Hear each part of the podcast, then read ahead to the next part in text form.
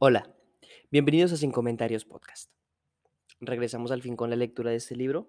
Ya queda bastante poco, así que pues ya me decidí a, culminarlo y a continuar con otras lecturas que tengo ansias de leer. Así que espero que, que les gusten estos últimos capítulos y continuamos. Capítulo 24. La estación Allende es una de las estaciones de campo con unos cuantos paisanos, un jefe en mangas de camisa, una volanta y unos tarros de leche. Me irritaron dos hechos, la ausencia de María y la presencia de un chofer. Apenas descendí se me acercó y me preguntó, ¿Usted es el señor Castel? No, respondí serenamente, no soy el señor Castel. Enseguida pensé que iba a ser difícil esperar en la estación del tren de vuelta. Podría tardar medio día o cosa así. Resolví con mal humor reconocer mi identidad. Sí, agregué casi inmediatamente. Soy el señor Castel. El chofer me miró con asombro.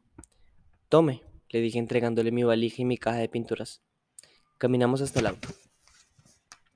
La señora María ha tenido una indisposición, me explicó el hombre. Una indisposición, murmuré con sorna. ¿Cómo conocía esos subterfugios? Nuevamente me acometió la idea de verme, de volverme a Buenos Aires, pero ahora, además de la espera del tren, había otro hecho, la necesidad de convencer al chofer de que yo no era, efectivamente, Castel. O quizá la necesidad de convencerlo de que si bien era el señor Castel, no era loco. Medité rápidamente en las diferentes posibilidades que se me presentaban y llegué a la conclusión de que, en cualquier caso, sería difícil convencer al chofer. Decidí dejarme arrastrar a la estancia. Además, ¿qué pasaría en caso de devolverme? Era fácil de prever, porque sería la repetición de muchas situaciones anteriores.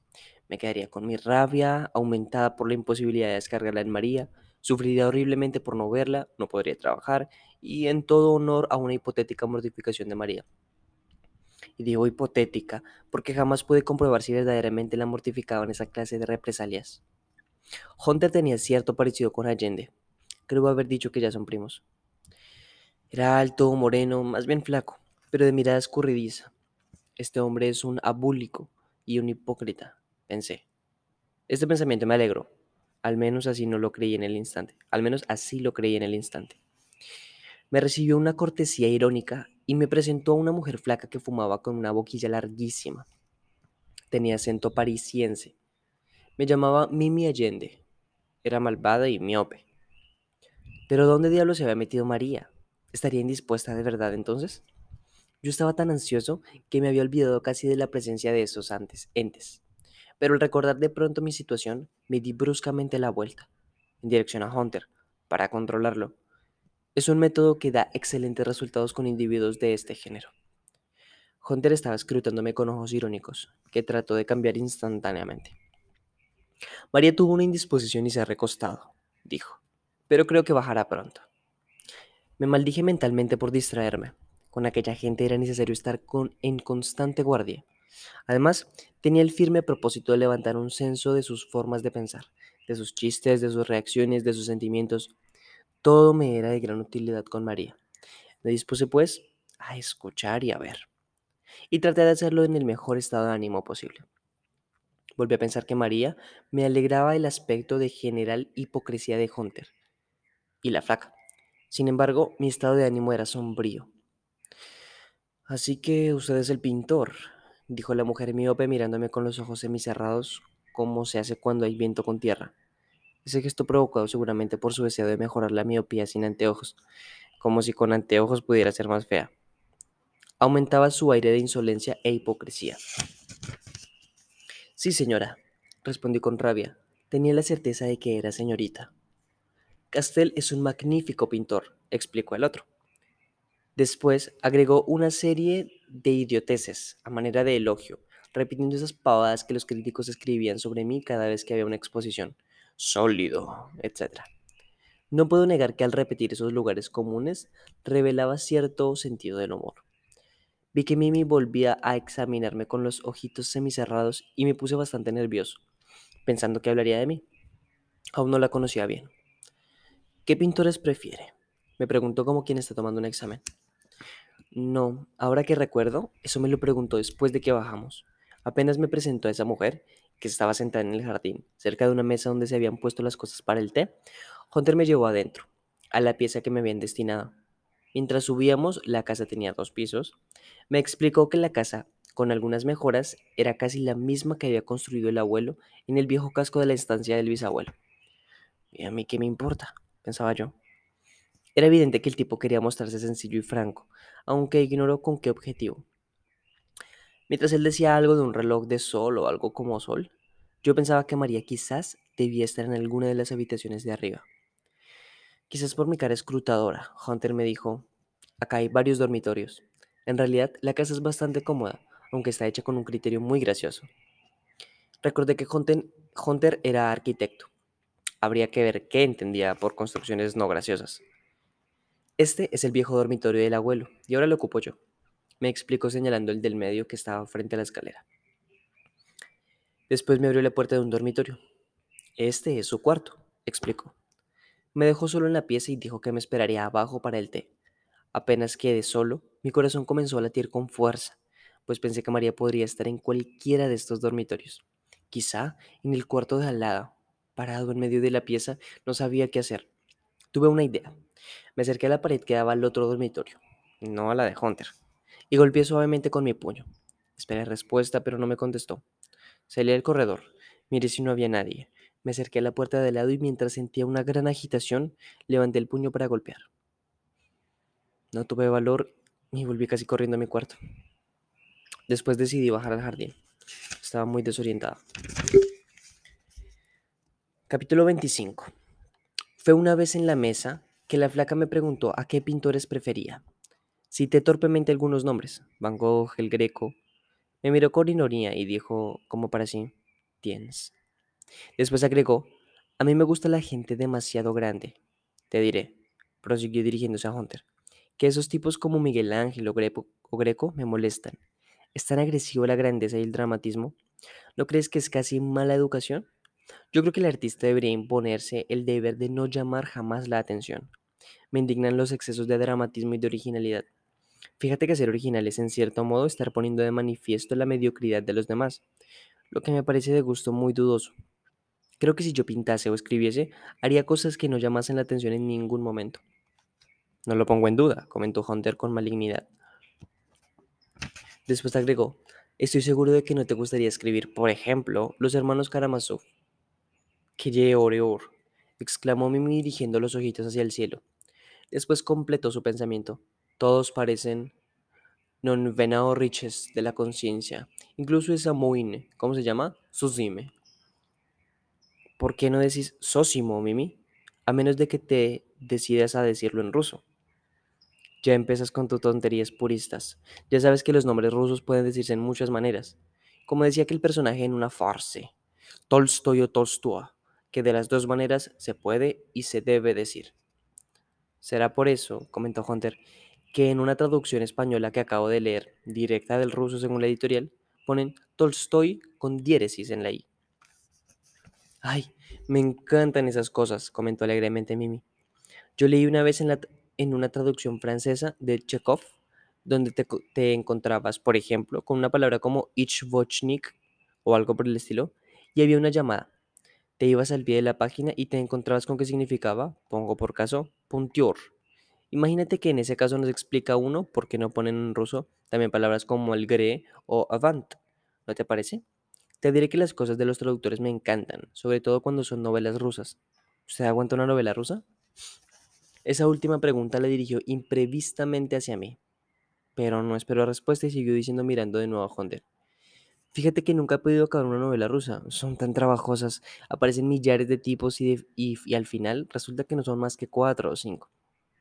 Pero claro, cuando te empiezas a, orientar con un señor que se llama Alexandre y luego resulta que se llama Sacha y luego Sachak y luego Sachenka y de pronto algo grandioso como Alexandre Axlanovich Bunin y más tarde simplemente Alexandre Axtranovich. Apenas te has orientado, ya te despistas nuevamente. Es cosa de no acabar. Cada personaje parece una familia. No me vas a creer que no es agotador. Mismo para ti. Te vuelvo a repetir, Mimi, que no hay motivos para que digas los nombres en ruso, de rusos en francés. Porque en vez de decir no Chekhov, no decís Chekhov. Chekhov. que se parece más al original. Además, ese mismo es un horrendo galicismo. Por favor, suplicó Mimi, no te pongas tan aburrido, Luisito. ¿Cuándo aprenderás a disimular tus conocimientos? Eres tan abrumador, tan épuisant. ¿No le parece? concluyó de pronto dirigiéndose hacia mí. Sí, respondí sin darme cuenta de lo que decía. Hunter me miró con ironía. Yo estaba horriblemente triste. Después dicen que soy impaciente. Todavía hoy me admira que haya oído con tanta atención esas idioteces y sobre todo que las recuerde con tanta fidelidad. Lo curioso es que mientras las oía trataba de alegrar, alegrarme haciendo esta reflexión. Esta gente es frívola y superficial. Gente así no puede producir en María más que un sentimiento de soledad. Gente así no puede ser rival. Y sin embargo no lograba ponerme alegre. Sentía que en lo más profundo alguien me recomendaba tristeza, y el no poder darme cuenta de la raíz de esa tristeza me ponía malhumorado y nervioso.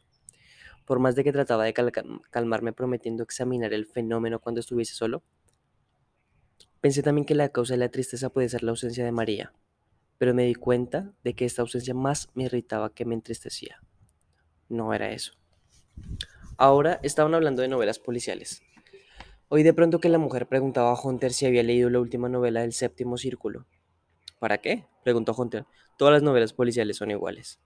Una por año está bien, pero una por semana me parece demostrar poca imaginación en el lector. Mimi se indignó. Quiero decir, se que se indignaba. No digas tonterías, dijo. Son la única clase de novela que puedo leer ahora. Te diré que me encantan todo tan complicado y detectives tan maravillosos que saben de todo. Arte de la época de Ming, grafología, teoría de Einstein, béisbol, arqueología, quiromancia, economía política, estadísticas de la cría de conejos en la India. Y después son tan infalibles que da gusto, ¿no es cierto? Preguntó dirigiéndose hacia mí nuevamente. Me tomó tan inesperadamente que no supe qué responder. Sí, es cierto, dije por decir algo. Hunter volvió a mirarme con ironía.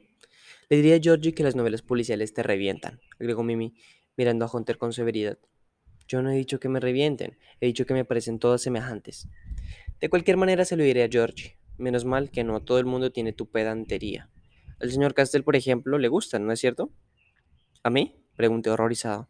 Claro, prosiguió Mimi sin esperar mi respuesta y volviendo la vista nuevamente hacia Hunter. Que si todo el mundo fuese tan savant como tú, no se podría ni vivir. Estoy segura de que ya debes tener toda una teoría sobre la novela policial. Así es, aceptó Hunter sonriendo. ¿No le decía? Comentó Mimi con severidad dirigiéndose de nuevo a mí y poniéndome de testigo. No, si yo este lo conozco bien. A ver, no tengas ningún escrúpulo en lucirte. Te debes estar muriendo de las ganas de explicarla. Hunter, en efecto, no se hizo de rogar mucho. Mi teoría, explicó, es la siguiente. La novela policial representa en el siglo XX lo que la novela de caballería en la época de Cervantes. Más todavía, creo que podría hacerse algo equivalente a Don Quijote, una sátira de la novela policial. Imaginen ustedes a un individuo que se ha pasado la vida leyendo novelas policiales y que ha llegado a la locura de creer que el mundo funciona como una novela de Nicholas Blake o de Ellen Quinn, de Quinn.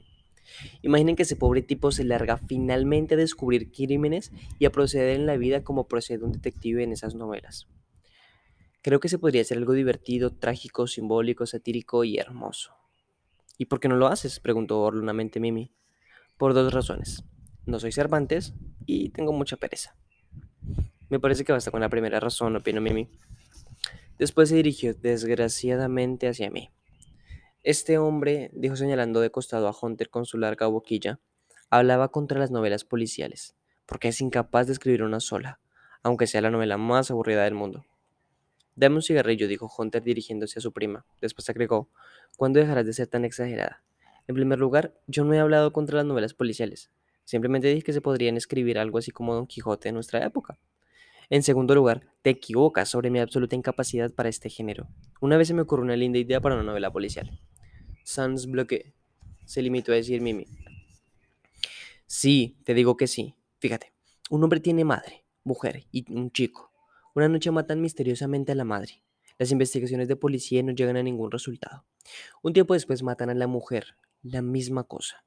Finalmente matan al chico. El hombre está enloquecido, pues quiere a todos, sobre todo al hijo. Desesperado decide investigar los crímenes por su cuenta. con los habituales métodos inductivos, deductivos, analíticos, sintéticos, etc. De esos genios de la novela policial, llega a la conclusión de que el asesino deberá cometer un cuarto asesinato el día tal, a la hora tal, en el lugar tal.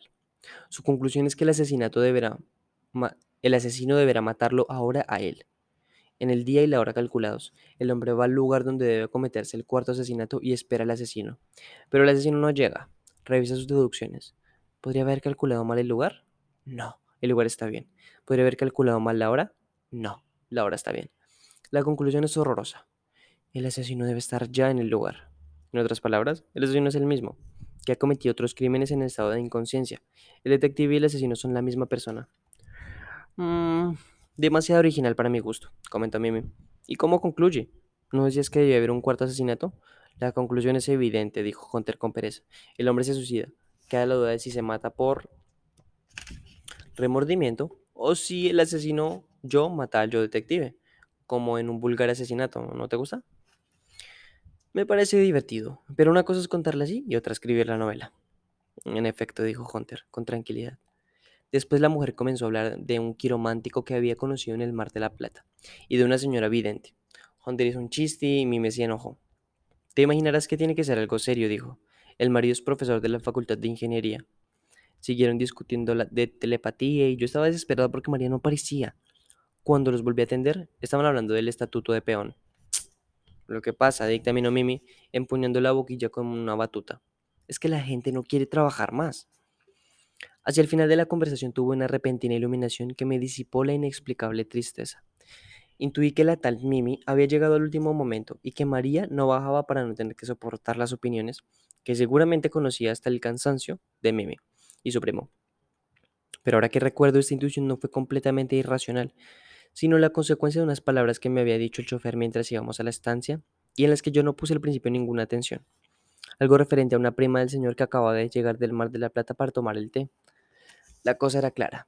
María, desesperada por la llegada repentina de esa mujer, se había encerrado en su dormitorio pretextando una indisposición. Era evidente que no podía soportar a semejantes personajes, y el sentir que mi tristeza se disipaba con esta deducción, me iluminó bastante bruscamente la causa de esta tristeza. Al llegar a la casa y ver que Hunter y Mimi eran unos hipócritas y frívolos, la parte más superficial de mi alma se alegró, porque veía de ese modo que no había competencia posible en Hunter pero mi capa más profunda se entristeció al pensar, al mejor dicho, sentir, que María formaba también parte de este círculo y que, de alguna manera, podría tener atributos parecidos. Vamos con el capítulo 26. Este capítulo anterior me pareció un poco de relleno, pero bueno, vamos a ver qué pasa. Cuando nos levantamos de la mesa para caminar por el parque, vi que María se acercaba a nosotros, lo que confirmaba mi hipótesis. Había esperado ese momento para acercársenos, evitando la absurda conversación en la mesa. Cada vez que María se aproximaba a mí en medio de otras personas, yo pensaba, entre este ser maravilloso y yo hay un vínculo secreto. Y luego, cuando analizaba mis sentimientos, advertía que ella había empezado a hacerme indispensable, como alguien que uno encuentra en una isla desierta, para convertirse más tarde, una vez que el temor de la soledad absoluta ha pasado, era una especie de lujo que me enorgullecía. Y era en esta segunda fase de mi amor donde había empezado a surgir mil dificultades. Del mismo modo que cuando alguien se está muriendo de hambre acepta cualquier cosa incondicionalmente, para luego una vez más lo urgente que ha sido satisfecho. Empezar a quejarse crecientemente de sus defectos e inconvenientes. He visto en los últimos años emigrados que llegaban con humildad de quien ha escapado de los campos de concentración aceptar cualquier cosa para vivir alegremente y desempeñar los trabajos más humillantes. Pero es bastante extraño que a un hombre no le baste con haber escapado a la tortura y a la muerte para vivir contento. En cuanto empieza a adquirir nueva seguridad, el orgullo, la vanidad y la soberbia que al parecer habían sido aniquilados para siempre, comienzan a reaparecer, como animales que hubieran huido asustados, y en cierto modo a reaparecer con mayor petulancia, como avergonzados de haber caído hasta tal punto. No es difícil que en tales circunstancias se asista a actos de ingratitud y de desconocimiento. Ahora que puedo analizar mis sentimientos con tranquilidad, pienso que hubo algo de eso en mis relaciones con María, y siento que en cierto modo estoy pagando la insensatez de no haberme conformado con la parte de María que me salvó momentáneamente de la soledad. Ese estremecimiento de orgullo ese deseo creciente de posesión exclusiva debían haberme relevado, revelado que iba por mal camino aconsejado por la vanidad y la soberbia. En ese momento, al ver venir a María, ese orgulloso sentimiento estaba casi abolido por una sensación de culpa y de vergüenza provocada por el recuerdo de la atroz escena en mi taller, de mi estúpida, cruel y hasta vulgar acusación de engañar a un ciego. Sentí que mis piernas se aflojaban y que el frío y la palidez invadían mi rostro, y encontrarme así, en medio de esa gente, y no poder arrojarme humillantemente para que me perdonase y calmase el horror y el desprecio que sentía por mí mismo. María, sin embargo, no pareció perder el dominio y yo comencé inmediatamente a sentir que la vaga tristeza de esa tarde comenzaba a poseerme de nuevo. Me saludó con una expresión muy medida, como queriendo probar ante los dos primos que entre nosotros no había más que una simple amistad. Recordé con un malestar de ridículo una actitud que había tenido ella unos días antes. En uno de esos arrebatos de desesperación le había dicho al, algún día quería, al atardecer, mirar desde una colina las torres de San Gemignano. Me miró con fervor y me dijo, qué maravilloso, Juan Pablo. Pero cuando le propuse que nos escapásemos esa misma noche, se espantó. Su rostro se endureció y dijo sombríamente, no tenemos derecho a pensar en nosotros solos. El mundo es muy complicado. Le pregunté qué quería decir eso y me respondió con un acento más sombrío. La felicidad está rodeada de dolor. La dejé bruscamente sin saludarla. Más que nunca, sentí que jamás llegaría a unirme con ella en forma total y que debía resignarme a tener frágiles momentos de comunión, tan melancólicamente inacibles como el recuerdo de ciertos sueños o como la felicidad de algunos pasajes musicales. Y ahora llegaba y controlaba cada movimiento, calculaba cada palabra, cada gesto de su cara. Hasta era capaz de sonreír a esa otra mujer. Me preguntó si había traído las manchas. ¿Qué manchas? exclamé con rabia, sabiendo que me lograba alguna complicada maniobra, aunque fuera a favor nuestro. Las manchas que prometió mostrarme, insistió con tranquilidad absoluta, las manchas del puerto. La miré con odio, pero ella mantuvo serenamente su mirada, y por un décimo de segundo sus ojos se hicieron blandos y parecieron decirme, compadéceme de todo eso. Querida, querida María, ¿cómo sufre ese instante de ruego y de humillación? La miré con ternura y le respondí, claro que las traje, las tengo en el dormitorio. Tengo mucha ansiedad por verlas, dijo nuevamente con la frialdad de antes. Podemos verlas ahora mismo, comenté adivinando su idea. Temblé ante la posibilidad de que se nos uniera Mimi, pero María la conocía más que yo, de modo que añadió enseguida algunas palabras que impedían cualquier intento de entrometimiento. Volvemos pronto, dijo. Y apenas pronunciase esas palabras, me tomó el brazo con decisión y me condujo hacia la casa. Observé fugazmente a los que quedaban y me pareció advertir un relámpago intencionado en los ojos con los que Mimi miró a Hunter. Capítulo 27 Pensaba quedarme varios días en la instancia, pero solo pasé una noche. Al día siguiente de mi llegada, apenas salió el sol, escapé a pie, con la vajilla y la caja. Esa actitud puede parecer una locura, pero se verá hasta qué punto estuvo justificada. Apenas nos separamos de Hunter y Mimi, fuimos adentro, subimos a buscar las presuntas manchas y finalmente bajamos con mi caja de pinturas y una carpeta de dibujos destinada a simular las manchas. Este truco fue ideado por María. Los primos habían desaparecido de todos modos. María comenzó entonces a sentirse de excelente humor, y cuando caminamos a través del parque hacia la costa, tenía verdadero entusiasmo. Era una mujer diferente de la que yo había conocido hasta ese momento. En la tristeza de la ciudad, más activa, más vital. Me pareció también que aparecía en ella una sensualidad desconocida para mí, una sensualidad de los colores y olores. Se entusiasmaba extrañamente, extrañamente para mí, que tengo una sensualidad introspectiva, casi de pura imaginación. Con el color de un tronco, de una hoja seca o de un bichito cualquiera, con una fragancia de eucalipto mezclada al olor del mar, y a lo lejos producirme una alegría. Me entristecía, me desesperaba, porque intuía que esa forma de María me era casi totalmente ajena y que, en cambio, de algún modo, debía pertenecer a Hunter o a algún otro. La tristeza fue aumentando gradualmente quizá también a causa del rumor de las olas, que se hacían cada instante más perceptibles. Cuando salimos del monte y apareció ante mis ojos el cielo de aquella costa, sentí que ese triste, esa tristeza era ineludible. Era la misma que siempre ante la belleza, o por lo menos ante cierto género de belleza. ¿Todos sienten así o es un defecto más de mi desgraciada condición? Nos sentamos sobre las rocas y durante mucho tiempo estuvimos en silencio, oyendo el furioso batir de las olas, abajo, sintiendo en nuestros rostros la partícula de espuma que a veces alcanzaba hasta lo alto del acantilado. El cielo tormentoso me hizo recordar el del Tintoretto, en el salvamento del Sarraceno. ¿Cuántas veces, dijo María, soñé compartir con vos este mar y este cielo?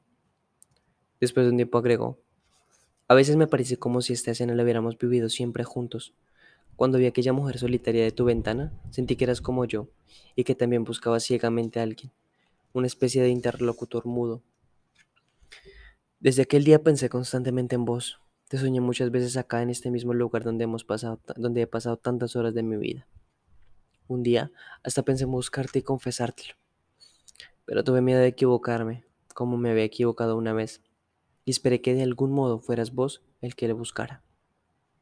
Pero yo te ayudaba intensamente, te llamaba cada noche, y llegué a estar tan segura de encontrarte que cuando sucedió al pie de aquel arbusto, de, aquel absurdo ascensor, quedé paralizada de miedo y no pude decir nada más que una torpeza. Y cuando huiste, dolorido por lo que creías una equivocación, yo corrí detrás como una loca.